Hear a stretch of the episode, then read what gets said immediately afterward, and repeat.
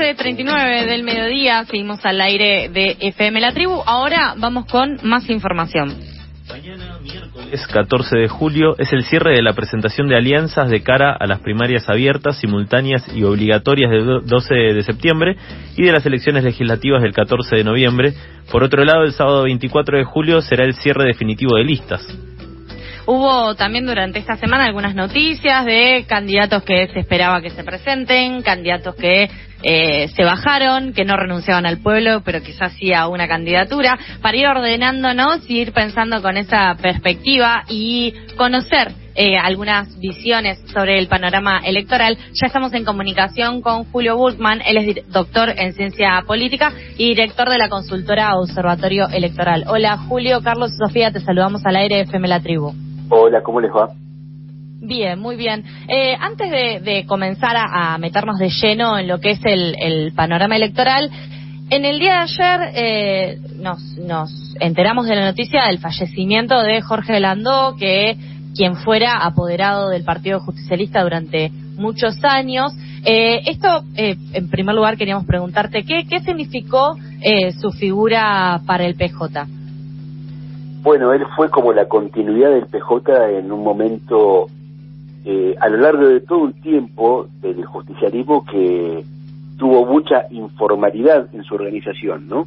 El PJ estuvo intervenido, el PJ tuvo eh, una gran cantidad de frentes electorales en los que participó, y Landó era un poco el que organizaba toda esa, esa vida institucional compleja, muchas veces invisibilizada al, al proceso político, pero fundamental, ¿no? Porque el PJ es eh, probablemente el, partido político más importante de la Argentina en términos de cantidad de afiliados, de, presencia territorial, de participación y, presencia en las elecciones en términos de, votos recibidos. Por lo tanto, era como el, abogado, el, eh, el que también eh, tenía a veces una palabra final acerca de cómo se instrumentaban las estrategias electorales del partido. Eh, fue una figura bastante influyente, pero tal vez no tan visible, ¿no? Y justamente para seguir por, por la línea de, del PJ, que es uno de los partidos que se encuentran dentro del frente de gobierno, eh, ¿cómo ves la gestión del Frente de Todos en estos dos años atravesados por la, por la pandemia eh, y justamente también por ciertas ciertas crisis o ciertas eh, herencias que también eh, vinieron del de, gobierno de Macri y cómo crees que eh, se van a organizar también de cara a estas elecciones legislativas. ¿Te parece que van a mantener los números de la elección del 2019? Es muy difícil evaluar la gestión, porque como bien dijiste es una gestión de la pandemia, el propio presidente la definió así varias, varias pandemias, y buena parte de las cosas que el gobierno se proponía hacer, y, hay que aclarar que tampoco había prometido demasiado el gobierno por, por esto que vos mencionabas, de que estaba asumiendo en diciembre de 2019 en un contexto adverso e incierto, no las pudo hacer, ¿no? Eh, a, poco de comenzar el gobierno se declara la pandemia, toda la política pública se ve sometida y subordinada a, a que Argentina siga una estrategia sanitaria. Por lo tanto, bueno, hacer una evaluación de, de, de aquella, de aquel, de, aquel proyecto de 2019 es muy difícil en ese contexto.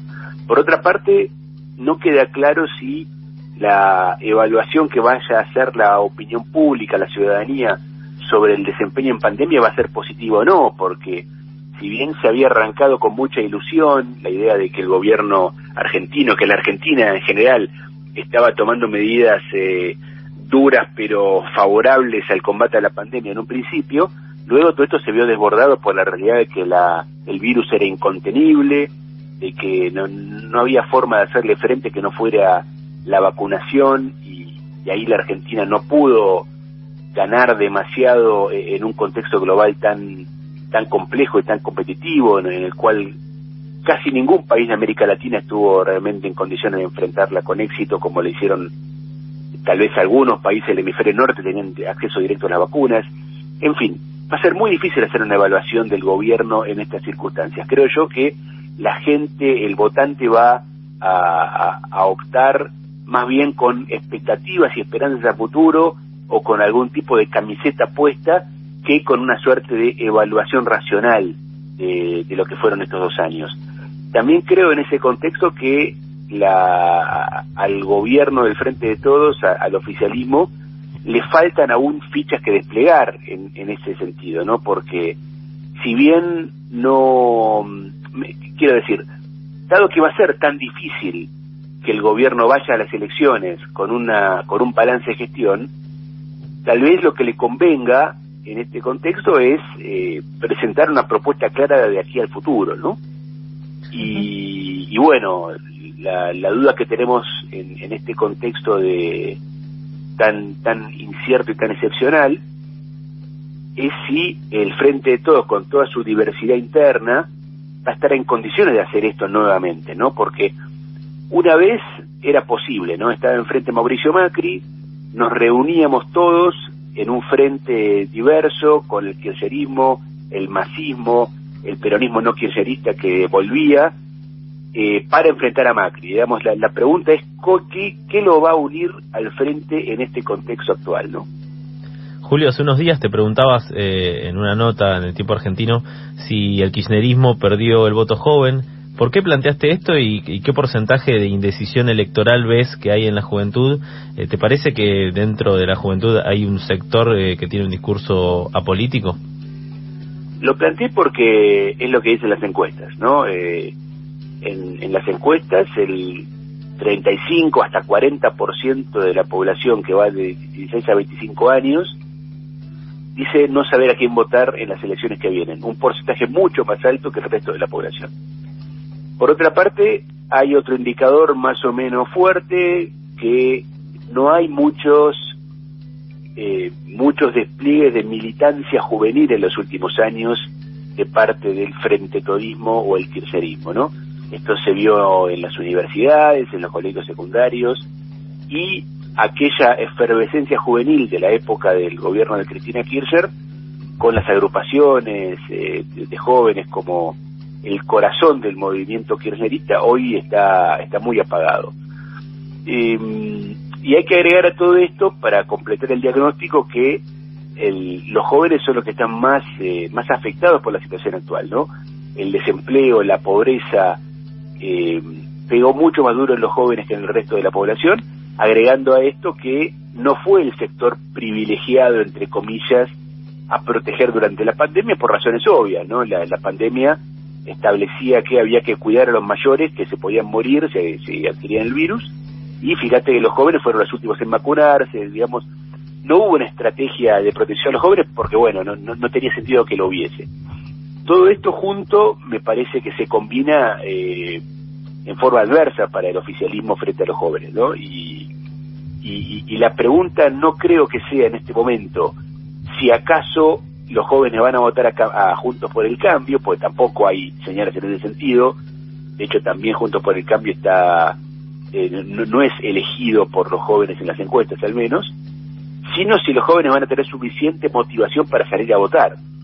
Eh, recordemos que en, los dos primeros años del, del padrón 16 a 18 años es optativo y también en Argentina el, voto es obligatorio pero no es de cumplimiento efectivo, ¿no? Puede pasar que muchos no salgan a votar como pasó en otras elecciones de, de, menor concurrencia y suelen ser los jóvenes los que no van a votar cuando no tienen ganas, ¿no?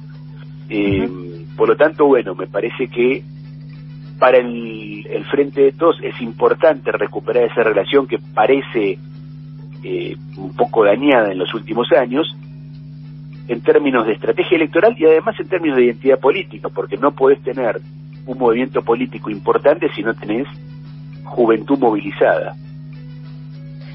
Sí, a todo esto también se, se suma el tema de la pandemia y de la no posibilidad de, movilización y eh, en ese sentido también se ven eh, hacia adentro de lo que sería el frente de todos eh, una puja que en algunos casos se muestra hacia afuera y en otros casos se muestra hacia adentro. Eh, por ejemplo, vos, eh, Julio, ves una puja entre lo que sería el kirchnerismo más duro eh, y lo que sería el albertismo, como por ejemplo se pudo imaginar entre lo que fue eh, este versus entre Martín Guzmán y Federico Basualdo, entre ministro de Economía y secretario de Energía. Creo que algo de eso hay en el plano de cómo se organiza el gobierno y es lógico, siempre en todo gobierno hay, eh, hay alas, hay, hay espíritus y hay eh, competencia por establecer algunos términos de la política pública.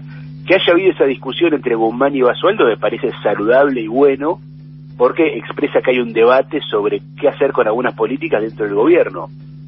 Eh, es sano que haya ese tipo de debates.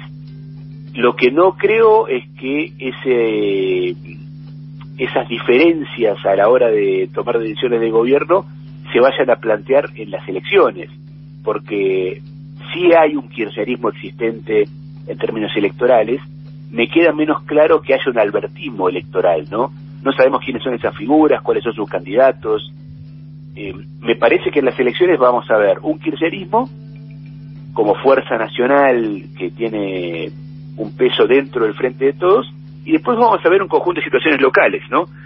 Donde hoy lo que están, los que están expresando esto un poco más son algunos gobernadores que no diría que toman distancia del gobierno, pero por lo menos se autonomizan un poco más a la hora de fijar sus estrategias electorales, ¿no? Eh, el caso más eh, más claro y más polémico de las últimas últimas semanas fue el gobernador de Santa Fe, Perotti, que lanzó su agrupación política Hacemos Santa Fe, utilizando un nombre que es medio urticante porque se parece mucho a Hacemos Córdoba, que es el nombre del partido de Schiaretti, que el gobernador de Córdoba, que sabemos que justamente toma distancia del gobierno, y bueno, eh, también lanzó Rodríguez Larreta la agrupación Hacemos Buenos Aires. Por lo tanto, que Perotti haga esto, siendo un aliado de Alberto Fernández, muestra que muchos gobernadores, empezando por el mismo, tienen cierta vocación de autonomizarse, ¿no? Y aparte a Perotti no le va a ser fácil, porque dentro de la provincia también está el rosismo, el kirchnerismo, la cámpora. Pero bueno, creo que si hay alguna puja, en todo caso, está entre el kirchnerismo y los peronismos locales. En ese en ese mapa no lo veo, no veo que haya un albertismo. Bien, Sí, quizás también las, eh, perdón, eh, Carlos, ahí te dejo, pero las elecciones legislativas son las que eh, más se utilizan como para tantear el terreno, justamente despegarse o no, e ir probando. Lo que me parece y me llama mucho la atención es hacemos, eh, dijo el mosquito, ¿no es cierto? Como para eh, ir entendiendo, eh, ir viendo también cómo se van ordenando estos nuevos frentes. Ahora sí, Carlos, eh, adelante. Eh, ya mirando a la oposición, digamos, eh, en los últimos días Patricia Bullrich se bajó de la candidatura en la ciudad de Buenos Aires para no competir con María Eugenia Vidal. ¿Crees que en la provincia de Buenos Aires podría pasar lo mismo entre Diego Santilli y Jorge Macri o va a haber finalmente internas en ese espacio? No lo sé, pero tendría sentido que finalmente arreglen, ¿no? Como me parece que fue lo que pasó con Patricia Bullrich. Todavía no vemos bien eh, qué obtuvo Patricia Bullrich a cambio, pero tengo la impresión que negoció con Rodríguez Larreta algo vinculado a su a, crear un bullrichismo electoral, porque hasta hace algunas semanas Patricia Bullrich era un movimiento unipersonal prácticamente, ¿no? Movimiento de opinión pública, de Twitter, pero era ella misma eh, tratando de ganar un espacio. En, en la provincia es más complejo, ahí hay más aparato político por el tamaño de la provincia y porque además ahí Cambiemos no es gobierno, ¿no? En la ciudad, digamos que en algún momento se sabía que Rodríguez Larreta bajaba en la lapicera. Eh, en provincia no, y me parece que van a tener que aliarse. En primer lugar, porque tienen una disputa interna con los radicales, que presentaron a su candidato a Manes, y por lo tanto, si van divididos los, los macristas o los proistas, corren riesgo de, de salir lastimados en una interna con los radicales, que bueno, no es el partido de, los 80, pero no deja de ser un partido que puede movilizar apoyos en una primaria y además porque me parece que no tendría sentido para para el proyecto de del PRO hacer un interno en estas circunstancias. Creo que, que finalmente van a arreglar algo donde me da la impresión que, que Santilli va a ser eh, el cabeza de lista, ¿no? Que, Macri y Mauricio se haya ido también a, afuera en este contexto me parece también es una señal, ¿no? Que de alguna forma está diciendo, bueno, me voy para que la reta haga lo suyo, es el momento de la reta, ¿no? Sí, también lo que se está viendo es un acomodo entre los intendentes, ¿no? Cuando mencionaste lo de eh, Mauricio yéndose a Europa, Macri, también recordé lo que es la campaña de, de diciendo más Jorge que Macri, por ejemplo, para poder despegarse. Por otro lado, también lo que sucedió con estos outsiders eh, ingresando al lado de la oposición, como puede ser el caso que mencionabas también de Facundo Manes, o la periodista Carolina Lozada ingresando directamente a las filas del PRO o nuevamente eh, lo que es el economista Martín Tetaz que va a volver a, meterse por el lado de la oposición como candidato. En este sentido y siguiendo por el lado de la oposición, ¿ves que puede llegar a haber alguna sorpresa más, alguna candidatura más? Por ejemplo, que eh, a esa fila se puede unir eh, José Luis Espert y su espacio o Stolbizer, si también puede sumarse a la fila de Facundo Manes, por ejemplo, en la provincia. Nota, todos estos eh, casos que mencionaste tienen que ver con los radicales, ¿no? eh, el, el, caso de Manes, el de Tetaz, eh, el caso de Lozardo, eh, que no me queda claro si Lozardo va a tener un rol o no en Santa Fe finalmente, me da la impresión que no. Pero bueno, en todo caso son los radicales que están muy preocupados porque carecen de figuras propias.